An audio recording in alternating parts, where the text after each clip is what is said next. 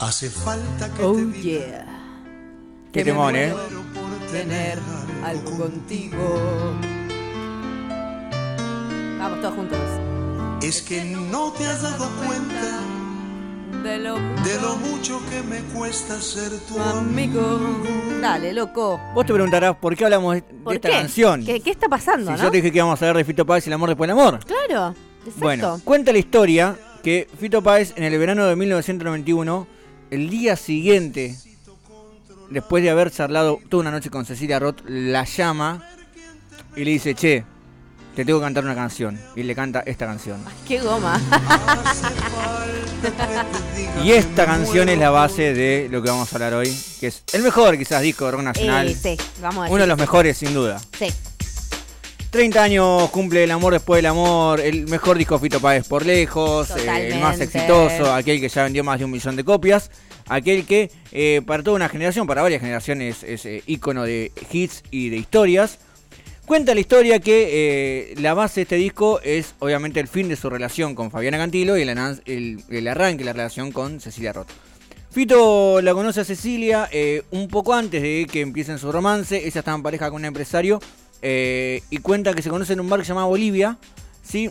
Y Mirá. Cecilia cuenta que el flechazo fue in- instantáneo, que en ese momento tipo se le tambaleó el mundo y que eh, no podía creer que un pendejo, porque tipo es mucho más chico Claro, que Cecilia, es más chico que ella, sí. eh, le, le pegara así. Ella sigue su vida, se casa con el empresario hasta que en el verano del 91 en una fiesta en Punta del Este, una fiesta de disfraces, Ay, ah, romance. él le dice, discúlpame, ¿me servís una copa de vino? Y ahí empiezan a charlar y a los pocos meses ella deja a su marido y se va con él. Wow, fuerte, ¿eh? Tremendo, tuvieron más de 10 años juntos, adoptaron un hijo. eh, y es la base de este disco que es el amor después del amor. ¿Por qué es la base? Ya el nombre te lo dice, ¿no? El amor El amor después después del amor. amor, sí. Fito Páez que en ese momento venía eh, de crisis en crisis, porque eh, su gran crisis arranca cuando en el 86 asesinan a, a su abuela y a su tía, que eran como sus madres. Su madre había fallecido cuando era muy chico, su padre había fallecido un poco antes también. Eh, él eh, saca Ciudad de Pobres Corazones, no le va mal, ¿sí? no termina explotando como, como ellos pretendían. Saca después otro disco que se llama Ey, que le va muy mal. Ese disco le va muy mal. De hecho, la discográfica rompe contrato con Fito es en el año Ouch. 88, si no me equivoco. En el 89, él decide grabar eh, Tercer Mundo, ¿sí? que lo hace con ayuda de amigos. Tipo, todos los músicos que tocan ahí no cobraron y el estudio no lo pagó. Va con ese disco a la discográfica, que en ese momento se me imaginó era WEA, BMG, eh, y dice, che, tengo este disco. Se los dejo y me voy. Literalmente se los dejó y se fue a es un drama queen. eh, Sí, Fito, olvídate, ¿eh? olvídate. Se los dejó y se fue a vivir a España, ¿sí? En medio de su vida por España, lo llaman desde Argentina y dicen, che, boludo, Tercer Mundo es un éxito, Oh, tenés que volver y hacer una gira. Pero estoy en España, volvé y hacer una gira. Claro, amigo, volvé. Con esto vuelve a firmar contrato con la discográfica, vuelve a tener mucha plata. Y eh, ya a principios del 91 empieza a escribir eh, canciones para El amor después del amor. El primer tema que, que escribe del amor después del amor, cuenta Fito, es Tumbas de la Gloria, que es un temón. Y, ya, Temón. y la, la escuché frase, hoy en la mañana. temón. Tu amor cambió mi como un rayo para siempre, para lo que fue. Tu amor cambió mi vida para siempre y para lo que fue y será. Si mirás si no estaba enamorado, ¿eh? Sí, la verdad, ¿eh? La ¿Cómo primera le por- pegó? Totalmente. La primera persona en escuchar este tema, obviamente Cecilia Roth, ella lo cuenta también. Hay una muy linda entrevista de, que le hizo Jay Mamón el año pasado a Cecilia Roth, donde cuenta bastante el romance y dice que él lo recuerda con mucho cariño. Fito, ¿qué tenés que todo el mundo te recuerda con cariño, no? Debe ser un divino el chabón, ¿no? Como esa Eh, gente que... Un goma total. Un goma, como que decís, bueno, pobrecito. No sé si pobrecito, pero, eh, como, eh, pero bueno. En ese contexto empieza a grabar todos los temas. Un tema, un disco que tiene 14 canciones, de las cuales 14 son temazos, ¿sí? Eh, que tiene una cantidad de invitados que sorprende y que a lo largo, a la lejanía del hecho en sí, ya lo vemos como un, como un discazo. Mira, tiene de invitados nomás, no de, lo, de, la, de la banda base, al Flaco Spinetta, ¿sí? Que canta en Pétalo del Sal, a Fabi Cantilo, que canta en Dos días en la vida, Brillantes sobre Todavía mí. estaban juntos ellos. No, no, Fabi, Ah, Cantilo, no. Fabi Cantilo y Fito cortan en el 87-88, cuando él termina toda su crisis post Ciudad de Pobres Corazones, se pelean muy fuerte con ella, ella se va al departamento donde vivían ahí en Caballito. eh, y siempre la relación estuvo muy tirante, pero se aman. Vos lo, lo dije hace poco cuando le hicieron el homenaje a Fabi Cantilo, que realmente tienen una relación hermosa, eso sí que se, se cuidan un montón. De hecho, el, el video que estrenó Fito la semana pasada tiene a Fabi Cantilo como protagonista. Ay, Ay, los quiero, chicos. Me ¿Viste? caen bien. Sí, sí, se aman enormemente. Pero bueno, tiene a Fabi Cantilo, a Celeste Carballo, a Charlie García. ¿Sí? Andrés Calamaro, que están peleados Fito y Calamaro hace muchos años. Mirá. Y se ve en el mensaje que hoy deja Fito a la mañana en su Instagram anunciando la gira que va a ser eh, con los 30 años del amor después del amor, que no lo nombra Calamaro. No, no, lo escuché también y no. Eh, no lo nombra. Pero bueno, está la negra Sosa. eh, hay algo muy interesante que es que en esta canción hay un sampler de guitarra, sí, que el ingeniero de sonido de ese momento lo roba de un tema de su Stereo. O sea, la guitarra que suena de fondo de Gustavo Cerati. Oh, shit. Increíble. Está Claudia Puyó, que obviamente se hizo extremadamente más famosa con eh, El amor después del amor. Está eh, el Chango Farías Gómez, ¿sí? En detrás del mundo de, los lamentos. Está Osva- Osvaldo Fatoruso en percusión. Está Daniel Melingo, está Ariel Roth, Gabriel Carámbula. Y eh, está de Gavin Wright, que es eh, un violinista inglés que es muy reconocido afuera porque era el director de la Orquesta de Londres, ¿sí? Ah, Y que mierda. andá a saber cómo llegó A, a- a tocar con Fito, sí. Claro, y hacer los arreglos de la mayoría de, de cuerdas que hay en el disco, ¿sí?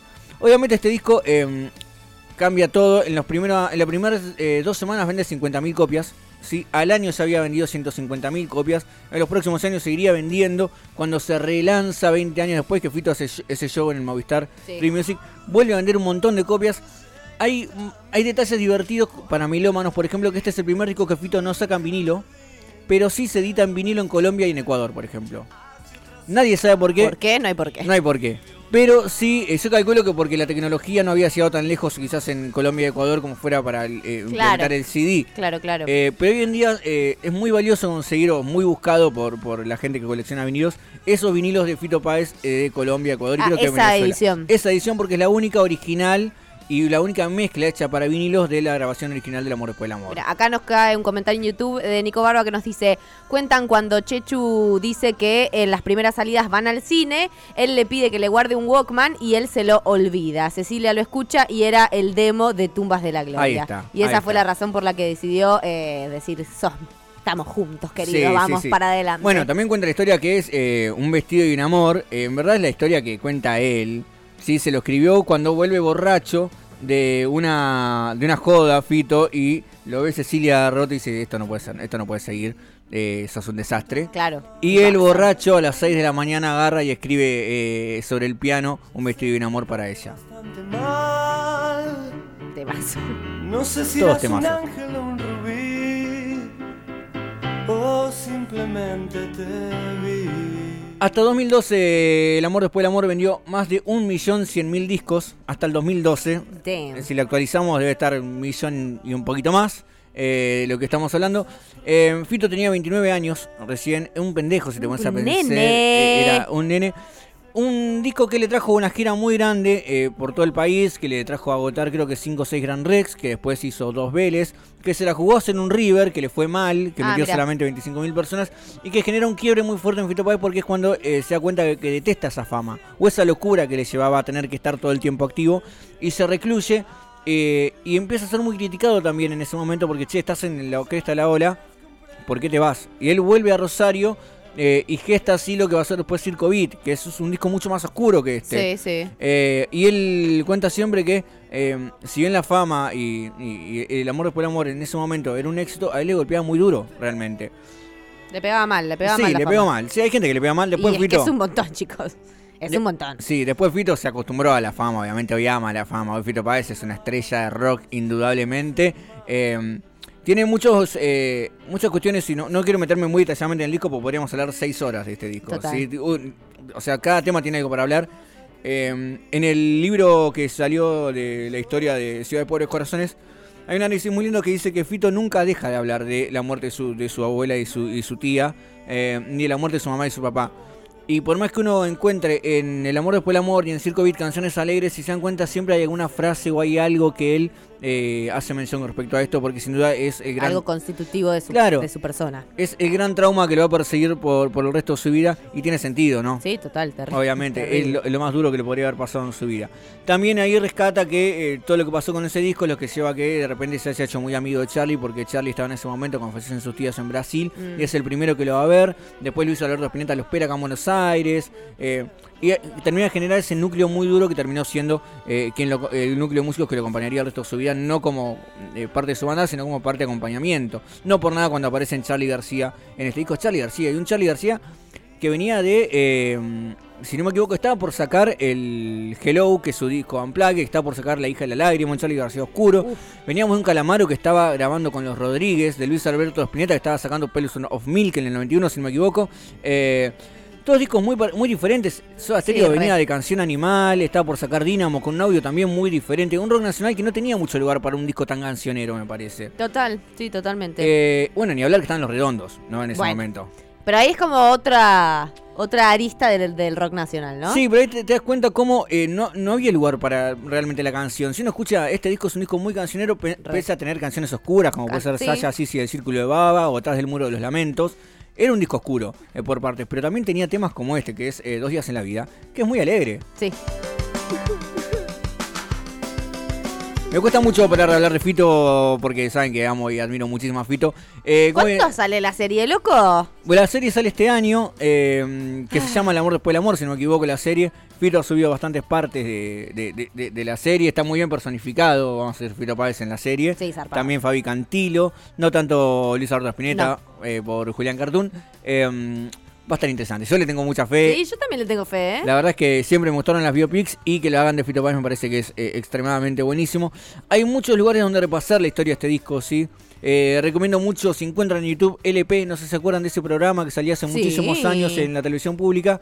Eh, hay un LP que es del amor después del amor, que es excelente, con muchos comentarios, con mucha historia, con mucho de cómo se grabó, cómo se filmó, eh, todo lo que tiene que ver, porque Fito Páez además sacó muchos videos con este disco. De hecho, de los 14 temas, 10 fueron corte difusión.